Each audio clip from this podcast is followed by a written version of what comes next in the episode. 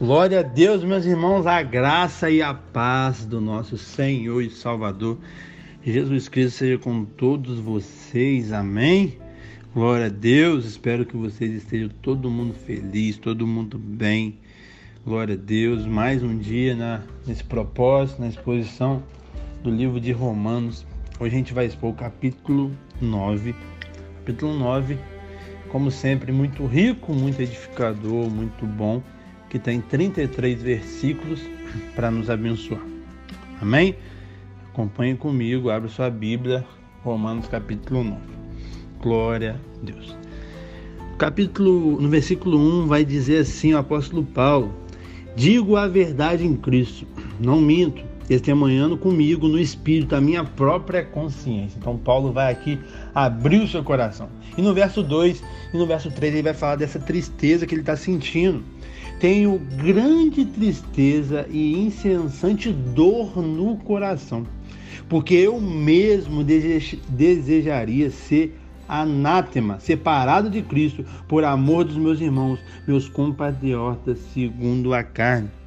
Então, anátema é, significa destinado à destruição. Paulo anseia ardentemente ver a salvação dos judeus, meu irmão. Ele desejou ser apartado de Cristo para que os seus irmãos fossem reconciliados com Deus. Desejou ser maldito e ao inferno para que seus irmãos fossem para o céu. Paulo estava pronto para ir até as últimas consequências para ver um compatriota salvo. Meu Deus, olha que amor que o apóstolo Paulo tinha pelos seus compatriotas. Olha que anseio que ele tinha para ver a salvação deles. Isso é uma marca de um líder. Moisés, é, certa vez, falou isso com Deus também, quando Deus queria fulminar o povo, aquele povo de dura vetriz, do, aquele povo difícil, é, que Deus não queria ir com eles no, no deserto. Então Moisés falou: oh, se o Senhor não quiser, se o Senhor não for, que a gente não possa ir. Se o Senhor quiser fulminar ele, então risca o meu nome do livro da vida. Esse que é um líder, deseja a salvação de todos, deseja até perder a sua salvação para que outros sejam salvos. E hoje a gente vive num meio, num, num cristianismo tão egocêntrico, que tanta pensa em nós, só em mim, em mim, em mim. Algo que eu sempre falo. Alguém que está salvo e fica feliz com isso e não se importam com a salvação dos outros. Ele não entendeu o que é salvação, ele não entendeu o que é cristianismo. Um cristão que se acomoda com a sua salvação e está confortável com pessoas, milhares de pessoas indo para o inferno. Meu Deus, ele não entendeu o que é isso. E o que você está fazendo, meu irmão, para a salvação dos seus familiares, para a salvação dos seus vizinhos, para a salvação dos seus amigos, sabendo que você não tem poder de salvar ninguém, mas você pode fazer algumas coisas. Qual a maior dela? Orar. Você pode orar pelas pessoas. Você já desistiu de orar pelos seus parentes? Não desista. Você pode de pregar, meu irmão. Porque se ele falecer hoje, se ela falecer hoje, você vai ficar com remorso. Porque você sabe, quem está em Cristo vai ser reconciliado, já está reconciliado, justificado, vai ir para Nova Jerusalém. E quem está sem Cristo não tem meio termo, vai ser lançado no lago de fogo e enxofre. E aí você vai ficar com remorso, mas não vai adiantar. A oportunidade que tem é hoje. E como você faz isso? Pregando o Evangelho. E melhor do que pregar, viver o Evangelho. Porque você vivendo vai te dar credibilidade para você pregar. Acredito muito que nós temos que é, testemunhar, mas temos que pregar também. Mas uma pregação sem o testemunho da vida não dá credibilidade. Mas um testemunho de vida, vivendo o que você prega, aí sim dá credibilidade para você pregar, para você agir. Então, meu irmão, tem esse anseio que Paulo tem no coração pela salvação dos, dos compatriotas dele. Tem esse anseio, meu irmão, pela salvação da sua família Amém? Não, não acostume com amigos, com primos, com irmão, com pais, indo para o inferno, com passos largos da perdição. Não, não aceite isso. Ore todo dia, pregue todo dia, para ele ser salvo no nome de Jesus. E aí, mediante esse, essa tristeza, Paulo vai falar sobre os privilégios que o povo judeu tinha. E aí a tristeza de Paulo aumentou mais ainda. Verso 4 e 5 está escrito assim: são israelitas pertencente à adoção e também à glória, às alianças, à legislação, a culto, às promessas.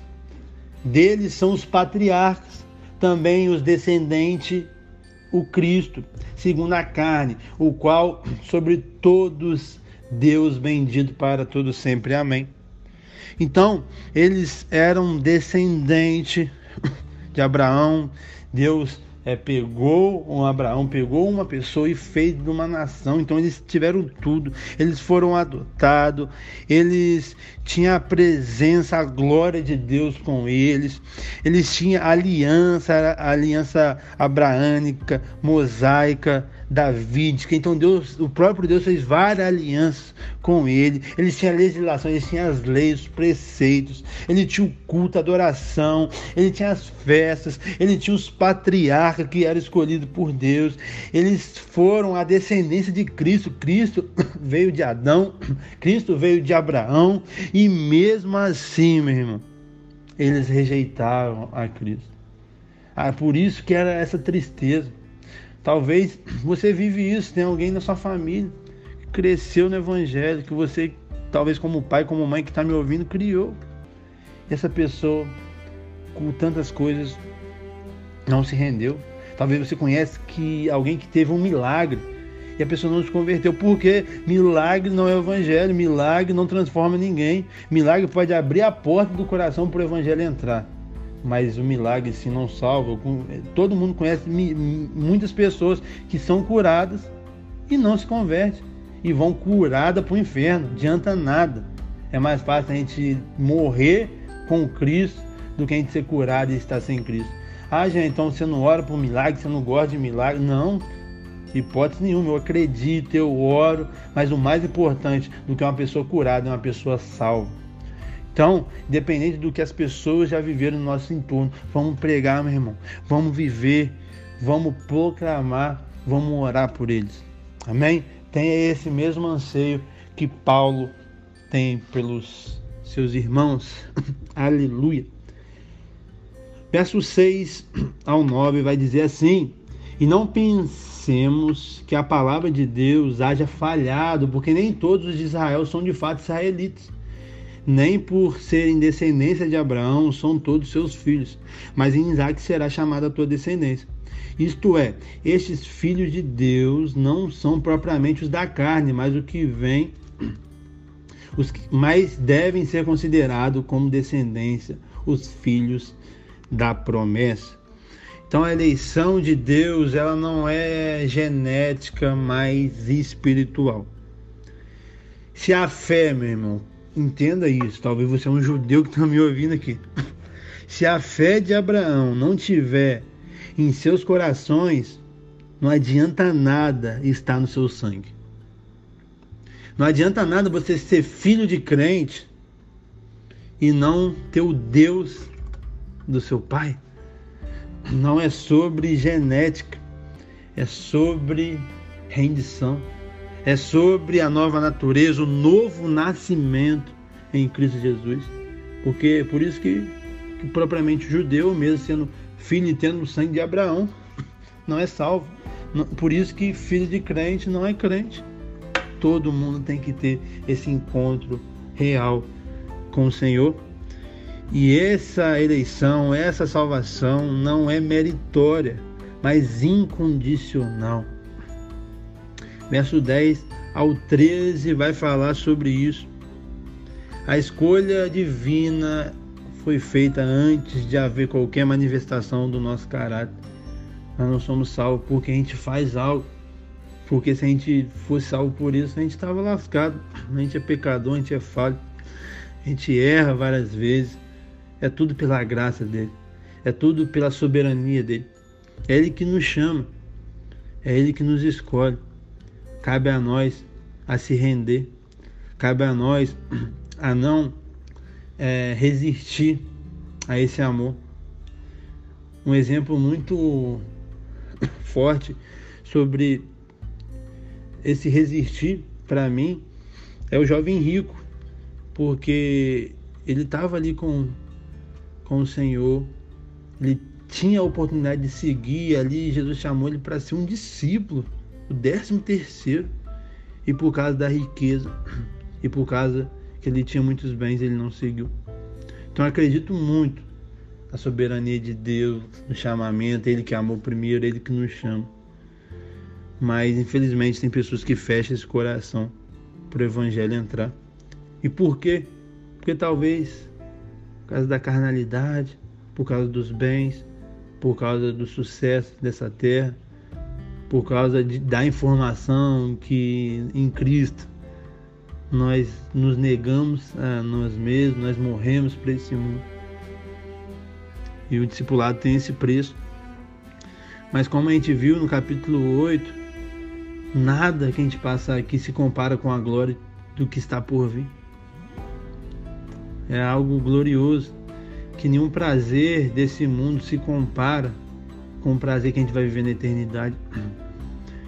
Viver num lugar, meu irmão, sem morte, sem dor, sem choro, com prazeres imensuráveis, com a presença eternamente de Deus sem o pecado. A presença de Deus em nosso coração já é maravilhoso, mesmo tendo pecado, mesmo tendo morte, mesmo tendo dor aqui nessa terra. Pensou sem ter isso tudo e tendo só a presença de Senhor. Nada se compara com a glória que está por vir. Então não desiste, não desanima, não negue. Persevere até o fim. Não é sobre o seu mérito, é sobre a graça dele. Aleluia. Verso 14: Que diremos, pois, a injustiça da parte de Deus? De modo nenhum.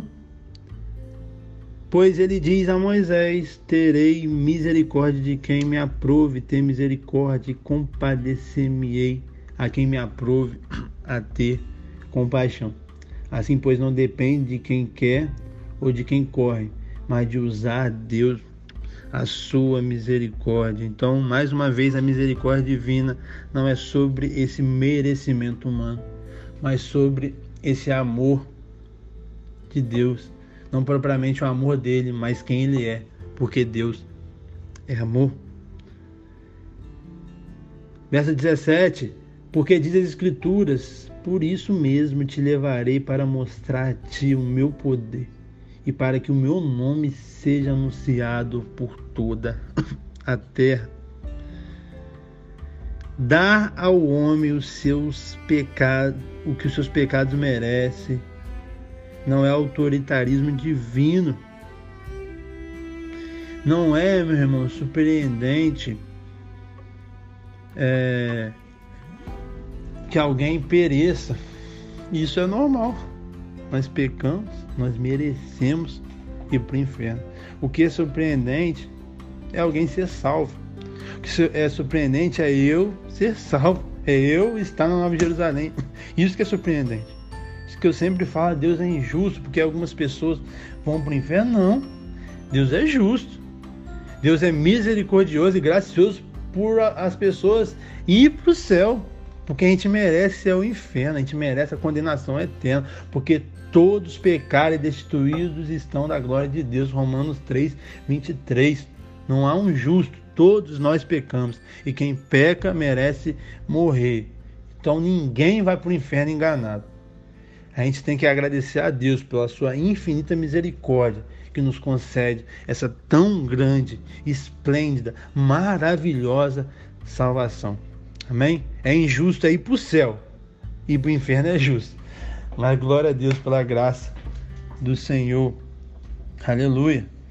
Verso 18: Logo ele tem misericórdia de quem quer e também endurece o que lhe apraz. Então, verso 18 vai falar que Deus endurece os endurecidos e dá o que eles merecem. Ele é soberano. E aí Paulo vai corroborar esse argumento usando é, que Deus é o Criador. E ele tem o direito de fazer o que ele quiser com a criatura. Olha a soberania de Deus. Verso 19 ao 21. Tu, porém, que de, de que me dirás? De que se queixa ainda? Pois quem jamais resistiu à sua vontade? Quem és tu, ó homem, para discutir com Deus? Porventura, pode o objeto perguntar quem o fez? Por que me fizeste assim? Ou, ou não tem o olheiro direito sobre a massa? Para o mesmo barro fazer um vaso para honra e outro para desonra. Então Deus tem o direito de fazer o que ele quiser com suas criaturas. Deus tem o controle da vida do homem e não o homem da vida de Deus. Então Paulo usa aqui essa figura do oleiro e do barro para ilustrar essa autoridade de Deus, essa soberania de Deus. Ele é soberano. Ele não está sujeito à nossa vontade, ao nosso querer. Ele é soberano. Aleluia. Verso 22: Que diremos, pois? Se Deus, querendo mostrar sua ira e dar conhecer o seu poder, suportou com muita longanimidade os vasos de ira, preparando para perdição, a fim de que ninguém desse a conhecer as riquezas de sua glória em vaso de misericórdia, para que a glória preparou de antemão. Então Deus, meu irmão, segundo Paulo, é glorificado tanto na salvação tanto na condenação. Ele é soberano. Ele é o oleiro e nós somos o barro. Glória a Deus pela misericórdia dele de ter nos escolhidos. Aleluia. Glória a Deus. Verso 24: Os quais somos nós, e também chamou não só entre os judeus, mas também entre os gentios Assim também diz Oséias: chamarei o povo, o meu que não era meu povo, a amada que não era a minha amada. Glória a Deus. Deus, por sua graça, nos dá o que não merecemos. Nós não merecemos. Nunca vamos merecer ser salvo. Grava isso no seu coração, escreve na geladeira aí na sua porta, você nunca vai merecer, meu irmão. Não tente merecer. É graça, é favor imerecido. É tudo pela misericórdia do Senhor. Você ter essa informação e aplicar, é claro, na sua vida é determinante. Porque aí você não vai ter espaço para soberba em sua vida. Não vai ter espaço pela falta de perdão na sua vida. Por quê? Você não merece ser perdoado, não merece ser salvo, mas você foi. Então o seu irmão não merece talvez ser perdoado, mas vai ser, porque você não mereceu e também foi. Isso é maturidade, isso é entendimento, isso é estar à altura a salvação que Deus te proporcionou. Isso é cumprir o mandamento quando ele fala: ame o, o, o próximo como eu te amei, perdoa o próximo como eu te perdoei. É isso, meu irmão.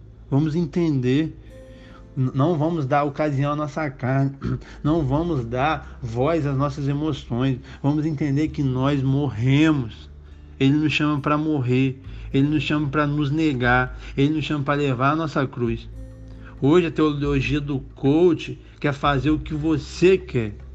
Você é isso, você é aquilo, você pode tudo, você é aquilo. E o cristianismo genuíno bíblico está falando para você se negar, para você calar a boca e fazer o que Deus mandou, não o que você quer. Porque o seu coração é enganoso, porque a sua vontade não é boa, não é perfeita, não é agradável, mas a vontade dele é boa, a vontade dele é perfeita e a vontade dele é agradável. Então, vamos reconhecer que somos pecadores, que somos falhos, então todos os dias vamos nos arrepender, todos os dias vamos amar, todos os dias vamos perdoar. É isso que ele nos chama a fazer. Aleluia. Verso 27 a 29 vai falar que Deus escolhe por sua graça para a salvação. Aleluia. Tudo mediante a graça. E para a gente finalizar aqui do 30 ao 33, a justificação pela fé o único meio de salvação. Verso 30: Que diremos, pois, que os gentios que não buscam a justificação vieram alcançar, todavia, de que decorre da fé Israel que buscava a lei da justiça não chegou a atingir essa lei. Por quê? Porque não decorreu da fé, e sim como das obras. Tropeçaram na pedra de tropeço, como está escrito: Eis que ponho em Sião uma pedra de tropeço e rocha de escândalo, e aquele que nela crê não será confundido. Então, meu irmão, os judeus buscavam uma justificação por méritos e não alcançavam. Não tem como ser salvo por mérito, não tem. E os gentios não buscaram e encontrou a justificação pela fé. Aqueles que é, o rejeitaram, os gentios, que somos eu e você, né? Nós encontramos. E pela fé nós cremos. Eles tropeçaram em Cristo e eles desprezaram o seu sacrifício. Misericórdia. E verso 33, o final aqui vai falar que quem crê não será confundido. Irmão, como a gente viu no capítulo 8, já não há nenhuma condenação para o que está em Cristo Jesus. Ninguém pode te separar quem está em Cristo Jesus. A justificação, como você sabe posteriormente a essas exposições de Romanos, é um ato. A partir do momento que você crê, você nasce de novo, você já está justificado. Você não será justificado, você já está. A santificação é progressiva, mas a justificação é um ato. Aleluia. Então você já está, meu irmão. Você já é salvo. Não é um dia que você está salvo, amanhã você não está, outro você está, não, você já é salvo. Então permaneça nessa salvação. Persevere nessa salvação agradeça e se renda e se deleita e, e, chore e pregue e Avance, porque é uma grande salvação. Algo que eu e você a gente nunca vai merecer. A gente vai ter a eternidade toda para nos deleitar e para agradecer esse amor desse Deus incomparável, que apesar dos nossos deméritos, ele nos amou, ele nos chamou, ele nos escolheu. E a gente só vai a ele, porque ele nos amou primeiro. Amém?